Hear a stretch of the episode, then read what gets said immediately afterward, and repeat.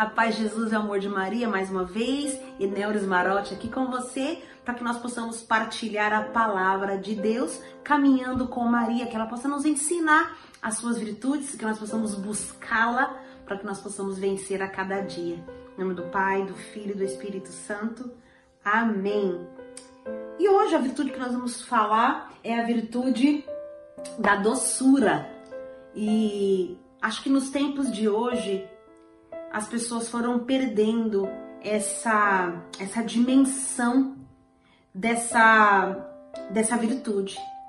Mulheres que eram vistas e são assim porque é a nossa missão de doçura, de ternura, de aconchego, de ninho, estão se tornando administradoras do lares, CEO, ou seja, a presidenta do lugar e não estão dando mais espaços para espaço para doçura, para carinho, para ternura, porque infelizmente é nos imposto isso pela sociedade, pelo mundo que nós vivemos, a loucura do dia a dia, a correria, o corre-corre. Eu tenho que fazer, eu tenho que trabalhar, eu tenho que ter uma carreira, eu tenho que ter uma casa bonita, um carro bonito, eu tenho que ter uma família adequada, eu tenho, eu tenho que fazer tantas coisas para agradar os outros, para que eu ah, consiga atingir um certo patamar do que a sociedade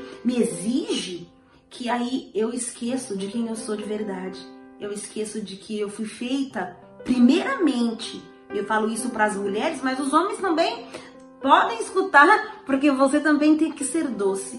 É, nós somos feita para amar, nós somos feita para a docilidade da mulher. Maria era uma mulher doce.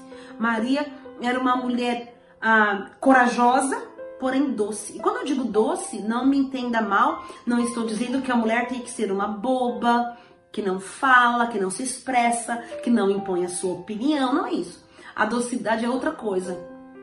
É uma mulher ainda forte, uma mulher ainda guerreira, porém que sabe usar desse dom maravilhoso da docilidade que só nós temos que nós podemos amar, que nós podemos dar um colo, que nós podemos acalmar as tempestades. E nós somos, estamos sendo, às vezes, aquela que joga mais a lenha na fogueira ao invés de estar tá jogando uma água para apaziguar. Então, que nós possamos buscar a virtude da doçura. Homens também, né? Homens não precisam ser ah, machões o tempo inteiro. Eles podem sim fazer um carinho, eles podem sim dar uma palavra, eles podem sim dar um aconchego aos filhos. O homem pode dar um colo. E quando eu digo isso, querido, também não digo que o homem tem que deixar de ser firme e que os filhos ou quem quer que seja faça o que quiser com você. Mais uma vez digo, não é para ser bobo das pessoas ou da sociedade. Não é isso. É para que nós possamos ser doce com todos, com as pessoas. É, às vezes, por uma pequena distração no trânsito, as pessoas se irritam tanto, não conseguem mais ser doces, não conseguem mais ter paciência, não conseguem mais é, viver esse amor ingênuo como uma criança é ingênua.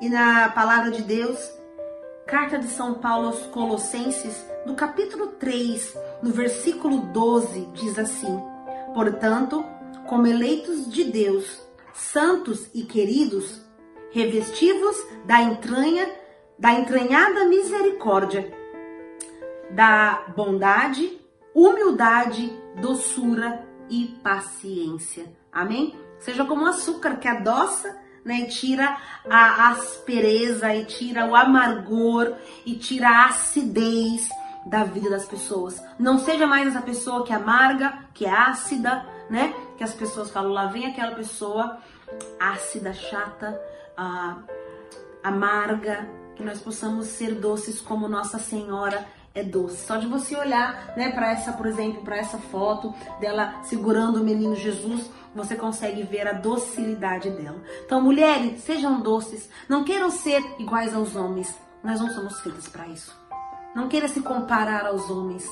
Ah, porque agora as mulheres têm direito. Não, não, não vá por esse caminho. Deixe que a, o Senhor mesmo te guie no caminho da feminilidade, não do feminismo. Seja mulher, seja doce, seja ternura, seja colo, seja ninho, porque o mundo merece. O mundo merece nós mulheres. Amém? Deus te abençoe e até amanhã.